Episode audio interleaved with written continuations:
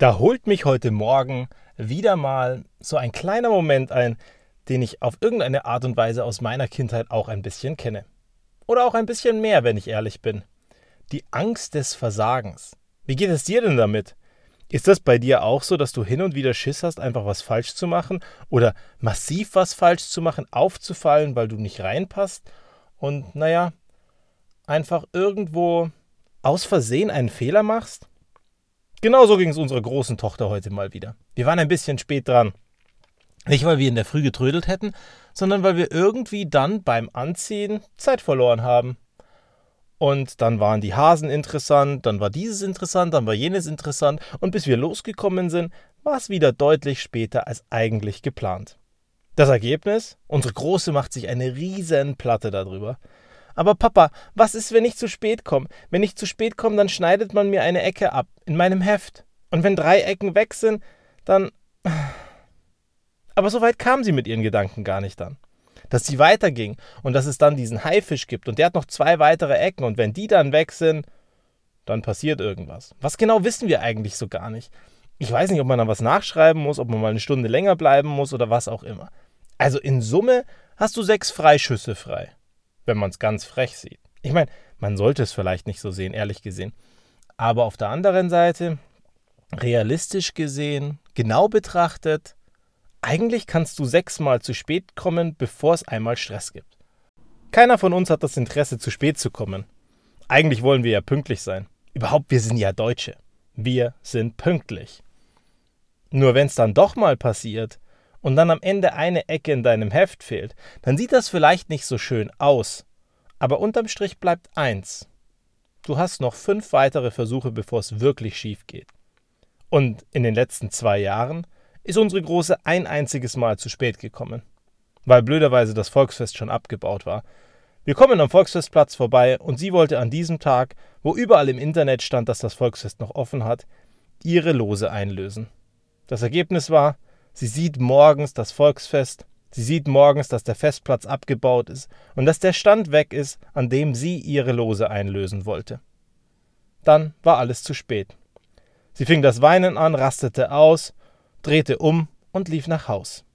Bis wir dann endlich sie beruhigt hatten und in der Schule waren, waren wir zu spät. Fünf Minuten. Ich erklärte es der Lehrerin und der Tag ging los. Danach sagte sie mir, hey, eigentlich war es gar nicht so schlimm. Es war schon okay. Aber alle hatten Verständnis dafür. Sie fanden es zwar irgendwie nicht so cool, dass ich unpünktlich war, aber sie haben verstanden, warum es mich beschäftigt hat. Und ich glaube, auch das ist wichtig. Das eine ist, dass was schief geht. Das andere ist, hast du es mit Absicht gemacht? Hast du dir wirklich keine Mühe gegeben und mit Vorsatz gehandelt? Und meistens können wir dann festhalten, dass es eigentlich nicht so war. Und wenn es nicht so war, kann man es dir dann wirklich vorwerfen, dass es schiefgelaufen ist? Und wenn wir es uns dann angucken, dann glaube ich, so schlimm ist es gar nicht, wenn mal was schief läuft. Wenn mal was nicht so läuft, wie du es dir geplant hast, oder wenn irgendwo mal Fehler passieren. Fehler passieren übrigens auch aufgrund von hoher Geschwindigkeit.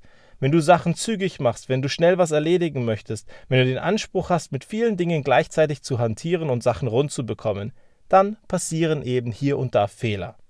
Jetzt könntest du das Ganze deutlich langsamer machen, deutlich weniger Performance haben und unterm Strich einfach gewissenhafter arbeiten. Dann würden weniger Fehler passieren. Aber es würden auch viel weniger Sachen fertig werden.